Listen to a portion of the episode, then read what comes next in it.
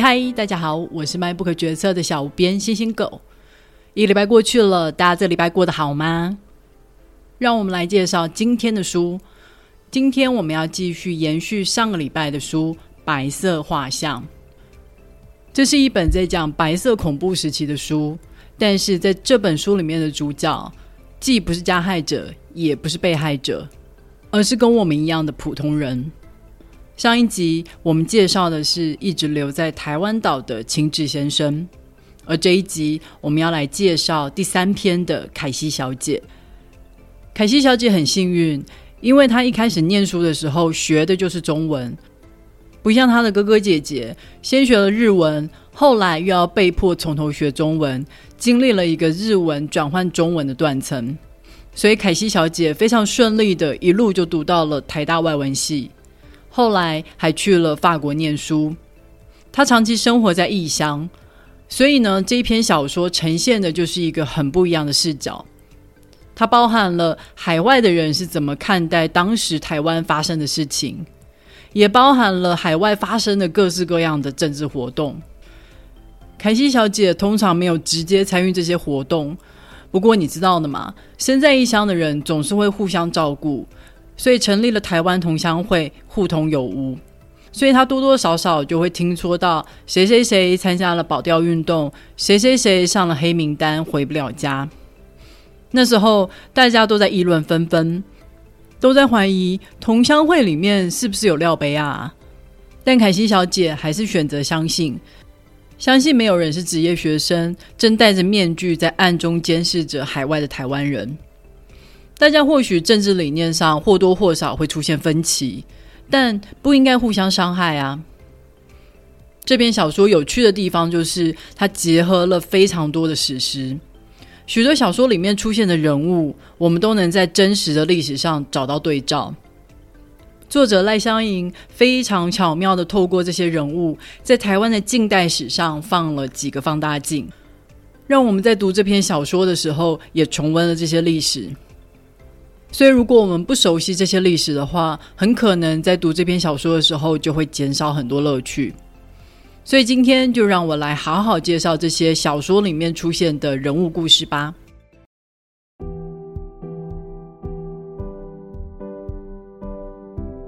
凯西小姐读的是台大外文系，当时台大的老师跟同学个个都是人才辈出。例如，书里面出现了一个教逻辑的殷老师，他指的正是台大哲学系教授殷海光。殷海光一直都是一个自由主义的坚定信仰者，所以他不仅反对迫害自由的中国共产党，对于当时威权统治的中国国民党也没有少批评。他在当时雷震所主办的《自由中国》这本杂志上面提出了很多评论。他说：“军队应该要维持中立啊，所以国民党不应该设党部在军队中。”他还说：“言论自由是民主政治的基石，政府不应该管制言论自由。”最激怒国民党的是，他指出多党政治才是健全的民主，所以应该要让其他的政党有公平发展的机会。想当然尔，这些批评当然让他成为了国民党政府的眼中钉。国民党政府查封了他的书，也让台大免去了他的教职。即使哈佛大学邀请他去当客座教授，国民党政府也不发护照给他。所以殷海光哪里都不能去。最后，殷海光就在这样日夜监视、身心都不得自由的状态下，早早就因病过世了，享年还不到五十岁。在书里面。凯西小姐对于殷老师教过的 ideology 这个字印象深刻。现在我们会把 ideology 这个字翻作意识形态。简单的来说，就是指我们看待人或是看待社会的一套思想还有价值观。不过当时殷老师是直接把它音译成“义底牢结”，意思的意，底部的底，坐牢的牢，打结的结。就仿佛它是一个用思想做成的牢笼，不论我们拥抱信仰的是什么想法，最终这个想法都会在我们的大脑里牢牢的打个死结。凡是碰到这个结，就会过不去，就得转弯。这样说起来的话，凯西小姐真的不知道有 ideology 到底是好还是不好呢？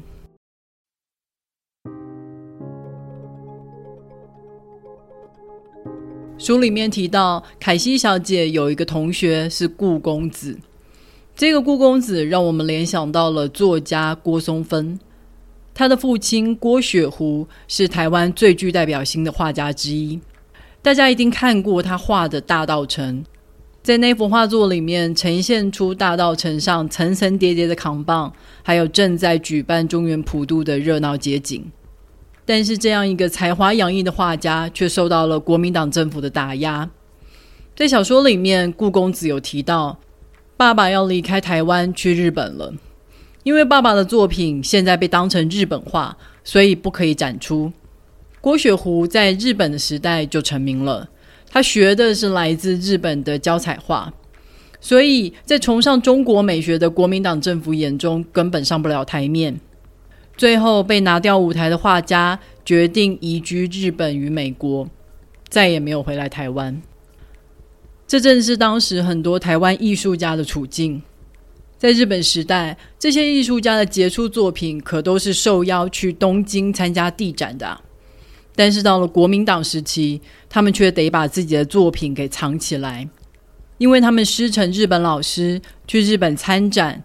与日本的紧密关系，让他们全成了国民党政府眼中的通敌者。不止他们的人受到打压，他们的作品也都被弃如敝屣。就像去年在台北市立美术馆展出的黄土水的甘露水，这个杰出的雕塑作品，当年就被当成垃圾一样的丢在车站外面，受到了风吹日晒雨淋。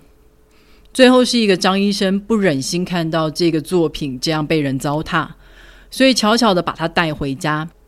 但是他还是很害怕，在白色恐怖时期这样收藏一个台湾本土作品会让家族受到牵连，所以他把这一个作品给藏起来。这个作品就整整在箱子里面沉睡了四十七年，直到二零二一年才再度重见天日。甘露水最终有了一个好结局，当然令我们很开心，但是同时间也让我们觉得心酸，因为你不知道还有多少杰出的作品就这样被埋没了。毕业以后的郭松芬去了美国念书，在六零年代，美国的各种政治运动风起云涌，不管是黑人民权运动，或是反越战的抗议。学校罢课的罢课，工厂停工的停工，很多的学生民众都走上了街头。这给当时的台湾留学生上了一个震撼教育。从小就接受国民党威权教育长大的台湾人，第一次见识到：哇，原来政府是可以反的啊！而且知识分子也不是只出一张嘴，是有所行动的。所以当时的郭松芬就成了美国保钓运动的领导人物。什么是保钓运动呢？所谓的保钓运动起因于当时美国跟日本达成了一个协议，美国协议要把琉球还给日本，但是这份协议里面的琉球群岛居然包含了钓鱼台，而当时中国跟台湾都把钓鱼台视为自己的领土。所以当时在美国的台湾与中国留学生都一起起来抗议。不过渐渐的，保钓运动就变了调。原因是因为如果要对抗美国这个强权的话，就只能希望有另外一个与之对抗的强权，也就是中国必须要变得强大。而如果中国要变得强大，就必须要团结统一。所以保钓运动后来就渐渐变成了统一运动。而且他们是打算跟中共领导的中国统一，而不是国民党所领导的中华民国。这就让当时参与保钓运动的留学生全上了国民党的黑名单，包括了郭松芬。所以郭松芬也跟他爸一样，从此再也没有回过台湾了。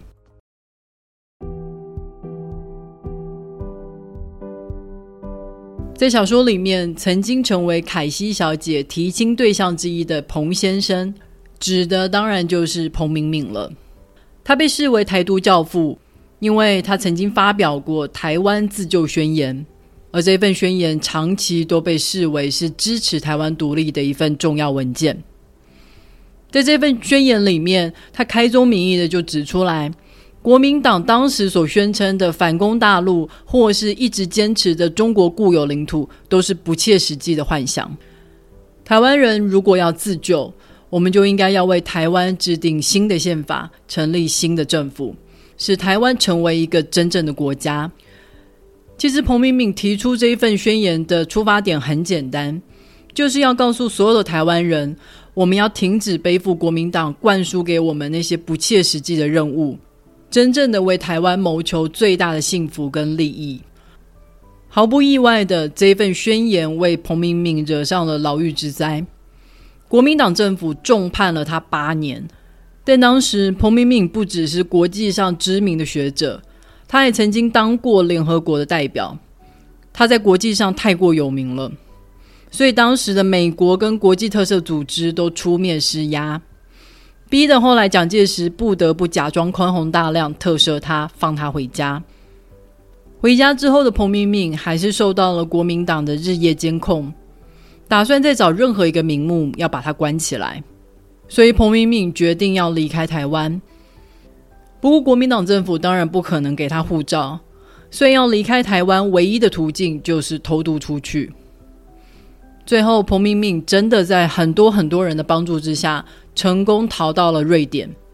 从此，他在海外流亡了二十几年，直到一九九二年才回来台湾。在一九九六年的时候，参加了第一次的台湾总统直选。彭明敏当时到底是如何从重重的监视之下逃出台湾的呢？这个过程非常的精彩，欢迎大家去搜寻一下《宝岛少年兄》。里面有一集就完整的讲述了这个经过，千万不要错过。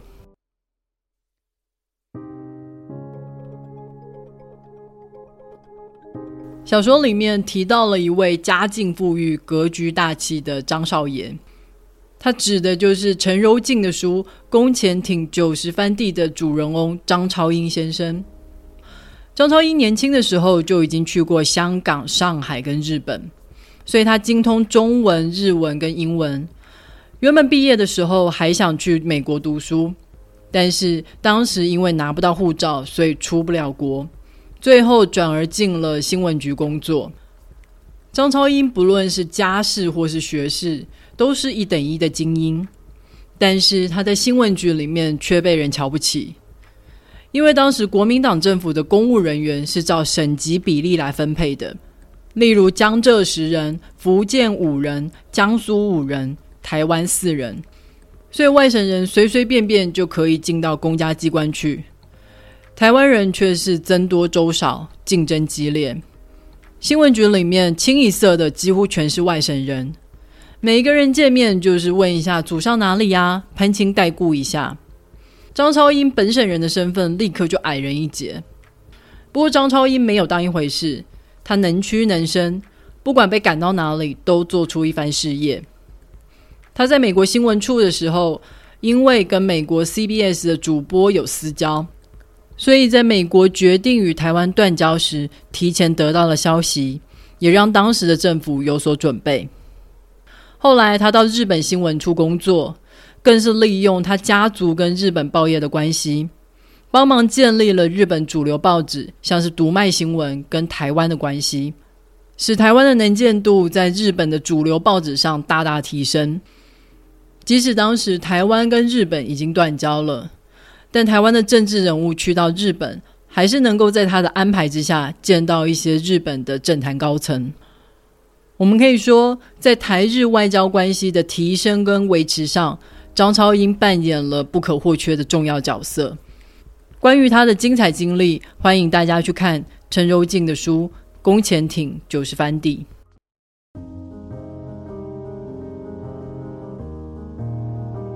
凯西小姐去了法国以后，后来她的妹妹也追随她的脚步来到巴黎。跟妹妹同行的还有一个话很少的男孩阿成。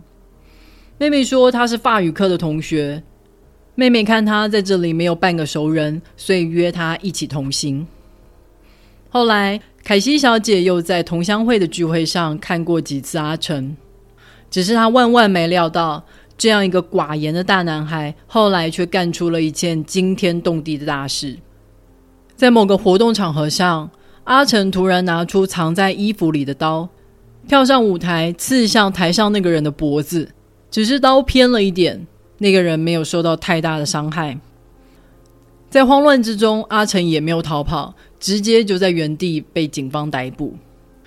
大家都说阿成刺的那个人是国民党的特务，就是他在负责监视海外的台湾人。过去凯西小姐总是不愿相信真的有人在盯着他们的一举一动，但阿成正是因为这个理由刺杀他的。从此以后，他开始做起了噩梦，总是想起身边那些面无表情的人。那些会默默掏出相机的人，他虽然谈不上跟阿成关系密切，但他们见过面，讲过话。阿成还很喜欢听他唱歌呢。这些过程都会被记录在那个特务的小本子上吗？他觉得很恐惧，但是却又很厌恶自己的恐惧，因为这种恐惧他很熟悉。以前在台湾的时候，长辈就会叮咛他们。要乖乖闭嘴，不要讲话，更不要碰政治。他觉得恐惧就是一道白光，当那一道白光照过来的时候，每一个人都要闭上眼。凯西小姐在恐惧之余开始觉得生气，为什么她都远走他乡了，还要继续恐惧呢？她怀疑自己的心是不是从来就没有自由过。入了监狱的阿成后来写了一封信给凯西小姐，信里面是这么写的：“我不是一个能力很好的人，但我是一个有勇气的人。如果任何革命都需要有人牺牲的话，那为什么不能是我？”阿成的语气非常的平静，没有任何的困惑与抱怨，就好像他真的获得了解脱了。好的，《白色画像》这本书就介绍到这里了。凯西小姐生活在异乡，就跟现在的我一样，所以我看了特别有感觉。虽然我现在远在美国，但其实我每天都还是划着台湾的新闻。去年看到台湾疫情进入了一波高峰，却看到很多人还在吵着只想打什么疫苗，没有疫苗的时候就说台湾是孤儿。别的国家好心送疫苗，又说台湾是乞丐，这些种种奇葩的言论都让我看得又急又气。老公不像我这么投入，还常劝我：“你都隔这么远了，就不要这么担心了，台湾自己会找出出路的。”但现在我还是比较关心台湾发生了什么事。美国的新闻对我来说还是他国事务，明明这些新闻都是跟我现在的生活切身相关。不管是通膨，或是高油价，还有黄石公园的千年大水灾，我们原本预计十月要去黄石公园，现在看来必须要改期了。其实我自己也清楚，即使我这样紧盯着台湾的时事，台湾终究会渐渐变成我越来越不熟悉的模样。就像我这次回台湾，有时候也会在心里出现我是在这里做客的感觉。可能是因为没有自己的房间，不管是桌子、床都是临时的，而且能够自由活动的时间，我都会想办法塞满行程，超级像一个观光客的。这种回家却像是在做客的心理，应该是每一个身在异乡的人会经过的阶段吧。现在的台湾已经跟清志先生、凯西小姐生活过的台湾很不一样了。过去禁忌的话题，现在都可以自由的讨论。很多过去激烈的抗争，或是牺牲过的生命，都成了纸上的历史，毫无重量。更让我难过的是，有些曾经热烈参与过革命，或是做出牺牲的人，或许是因为舍不得走下舞台，在晚年的时候开始出现一些莫名其妙的言论。年轻人笑他们是晚节不保的老台独。连同他们一起做过的事一起取消了，我觉得真的有点可惜。我想要透过像《白色画像》这样的书，提醒我们，这些人都不只是历史，他们还是一个个活生生有血有肉的人呐。如果你听了今天的介绍，对这本书感兴趣的话，别忘了透过 MyBook 决策的导购链接来购买这本书哦。网址是 triple w 点 mybook 点 tw。也别忘了在 Apple Podcast、Spotify、First Story 还有 YouTube 上面订阅 MacBook 决策。你的订阅跟留言就是对我最好的动力。好的，让我们下个礼拜再会，拜拜。